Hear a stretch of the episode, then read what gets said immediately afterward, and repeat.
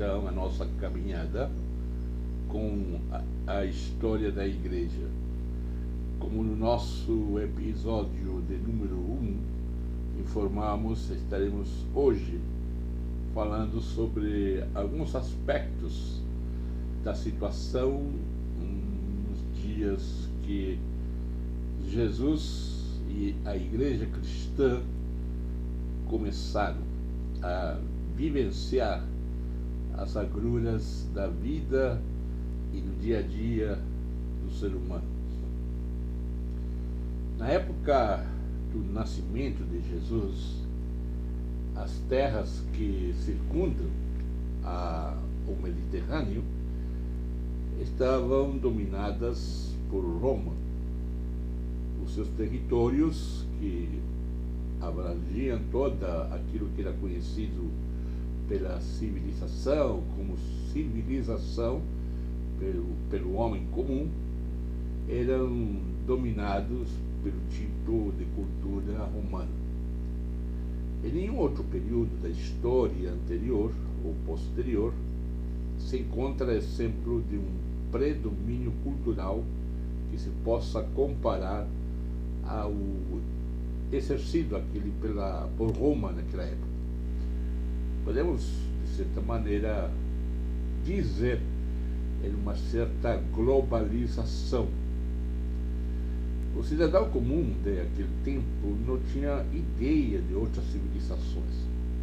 Além das suas fronteiras, eles não conheciam, eles não pensavam em tribos selvagens, em outros, outros mundos para eles, as fronteiras do Império Romano coincidiam com o fim do mundo, terreno civilizado. E eles tinham a lealdade ao único imperador e ao sistema militar ao qual eles estavam sujeitos e que preservavam a cidade, a unidade e a vida deles.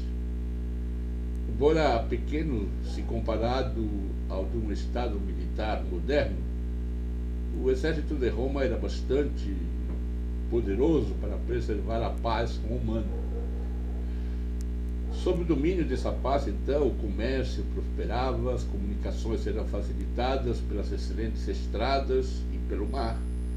E entre os homens de cultura, ao menos nas cidades maiores, o intercâmbio de ideias era propriedade, era propiciado, era dominado pela existência de uma língua comum, a saber, o grego.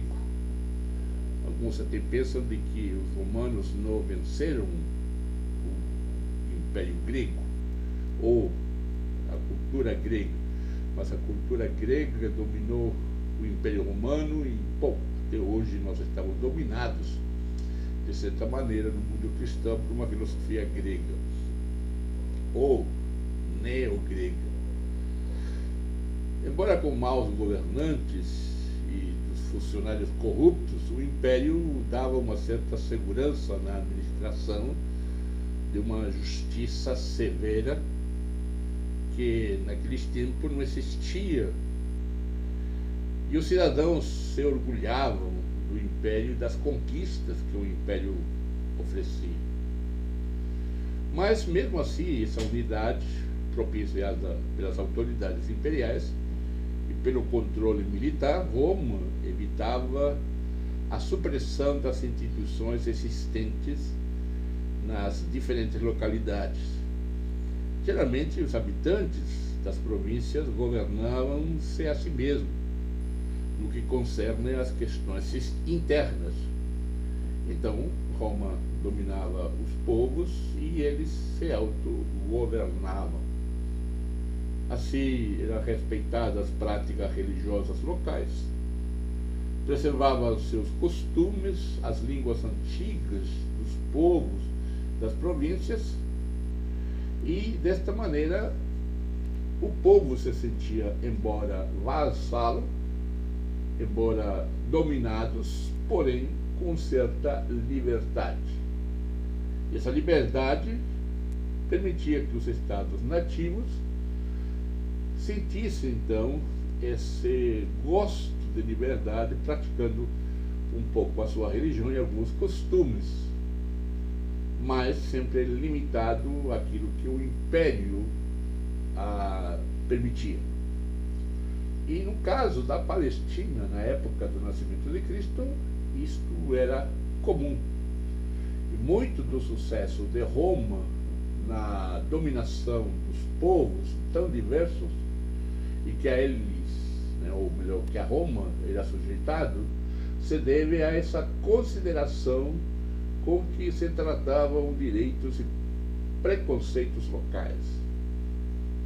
A diversidade, então, existente dentro dos limites do império era notável quanto à sua unidade, mais do que em qualquer outro âmbito de ideias religiosa, existia uma variedade que saltava aos olhos.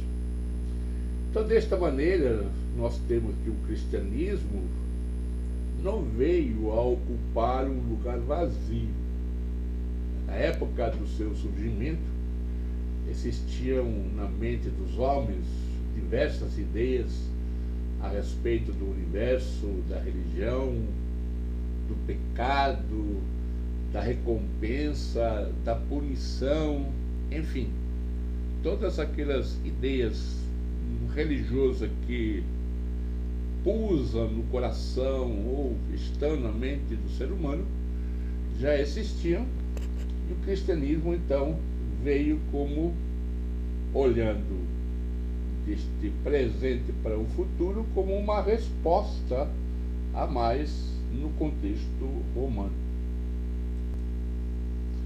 Bom, muitas dessas ideias que o cristianismo viu, ele então é, tentou então trabalhar e vamos assim dizer dialogar. Né? O cristianismo tinha de defrontar-se com estas ideias e procurar ajustar-se a este mundo. Não se tratava, portanto, de semear alguma coisa em um solo, em um solo virgem, numa terra sem preparação ao desejo de saber respostas às questões já colocadas como pecado, recompensa, punição, etc.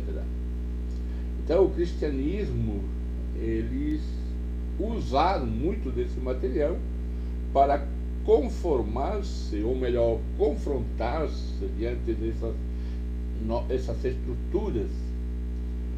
Muitas dessas ideias religiosas é, foram é, morrendo e até hoje desapareceram. Por isso que cabe a nós descobrirmos o que estava acontecendo naquele instante, quando os escritores respondem através dos evangelhos, das epístolas, as questões que pululavam, né, permeavam a sociedade palestinense ou da Ásia Menor. O fato de ter acontecido essa mistura deve nos levar a distinguir, então, os elementos permanentes e transitórios no pensamento cristão.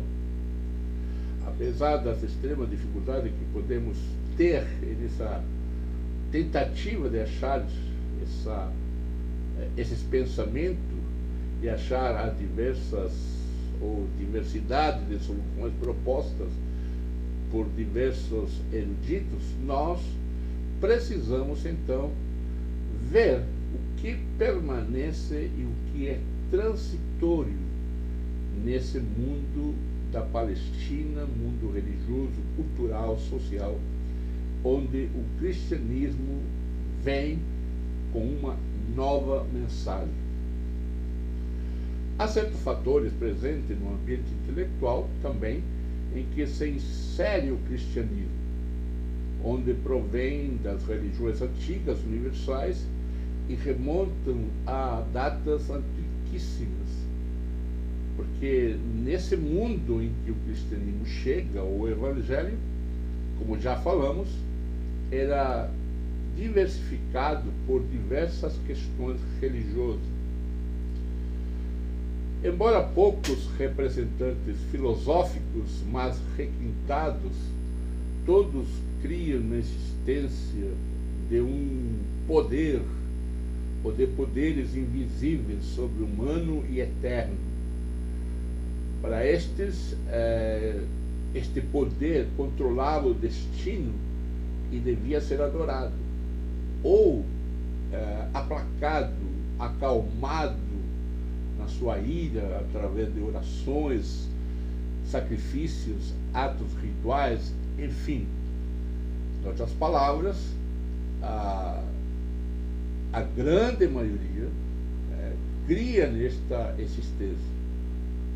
Claro, existiam aqueles representantes filosóficos mais requintados que questionavam isso.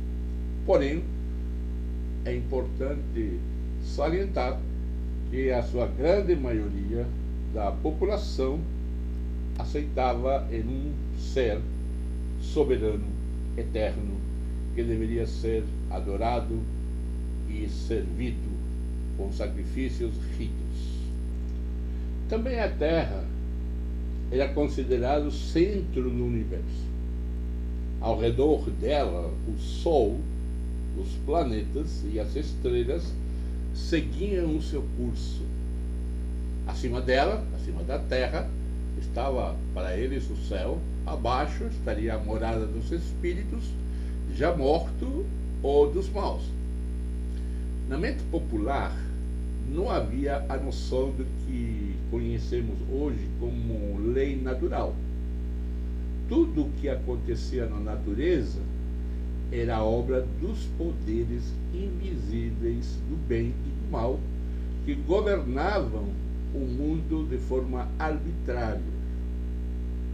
Os milagres, por conseguinte, eram considerados não simplesmente possíveis, mas coisa esperada quando as forças superiores desejassem gravar na sensibilidade do homem a impressão de algo importante ou fora do comum. No caso, o mundo era considerado uma habitação de inúmeros espíritos bons e maus que influíam em todas as facetas da vida humana e de tal forma se apossavam dos homens que passavam a controlar suas ações. Muito interessante esse fato para refletir né, com relação a esse mundo espiritual que domina a, as ações humanas, segundo a concepção popular que existia naqueles dias. A grande parte da humanidade caracterizava-se por um profundo sentido de indignidade ou de insatisfação com as condições da existência. As formas variadas ah, de manifestação de sentimento religioso eram indícios da necessidade de estabelecer melhores relações com esse mundo espiritual e o invisível.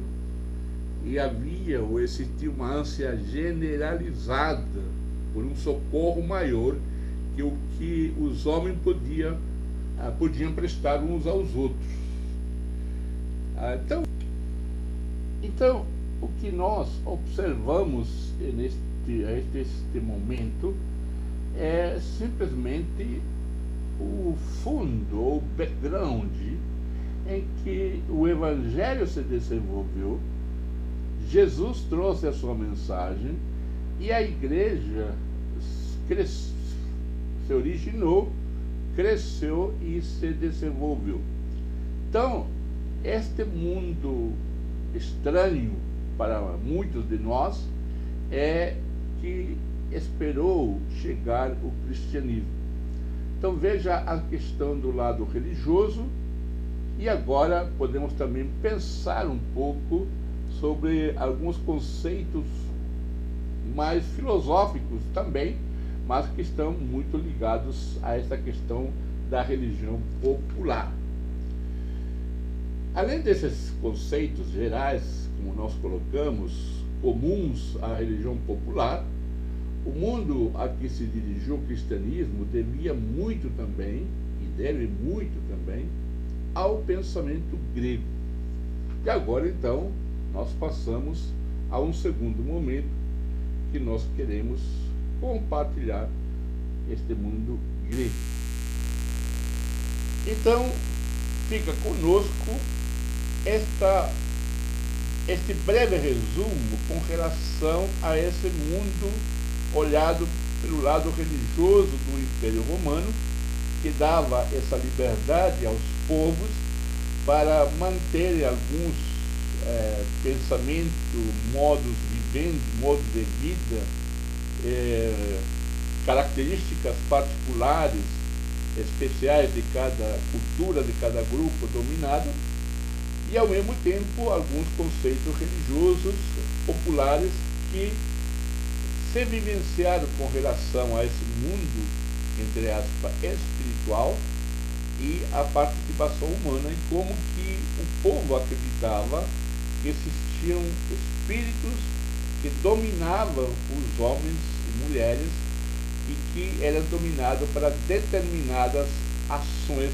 boas ou más. Então, este é o mundo em qual o Império Romano dá uma oportunidade, ou melhor, permite que na Palestina um homem chamado Jesus traga uma mensagem que vai com certeza a confrontar diversos posicionamentos, corroborar outros e nós precisamos analisar o restante.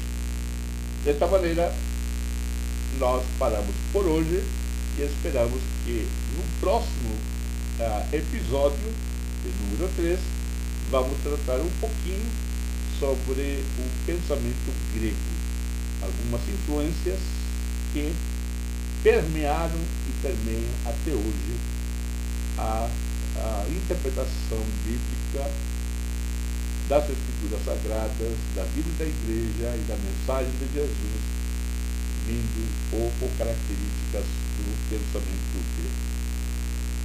Ah, não esqueça de divulgar o nosso canal, este podcast e os que virão, e você pode acessar o nosso site jmiguelaguilera.com ou nossa plataforma de ensino academia do discipulado.com, onde você tem alguns cursos. Agora temos um curso especial chamado Teologia Ministerial, área bíblica, onde você poderá iniciar os conhecimentos da palavra de Deus e aprender e entender melhor as Escrituras Sagradas. Qualquer contato, envie uma mensagem para Miguel Aguilera, e no YouTube nós temos nosso canal Academia do Discipulado. Eu guardo um grande abraço e que tenha um lindo e maravilhoso dia ou noite ou descanso em vida. Que Deus te abençoe e até uma próxima oportunidade. Um grande abraço.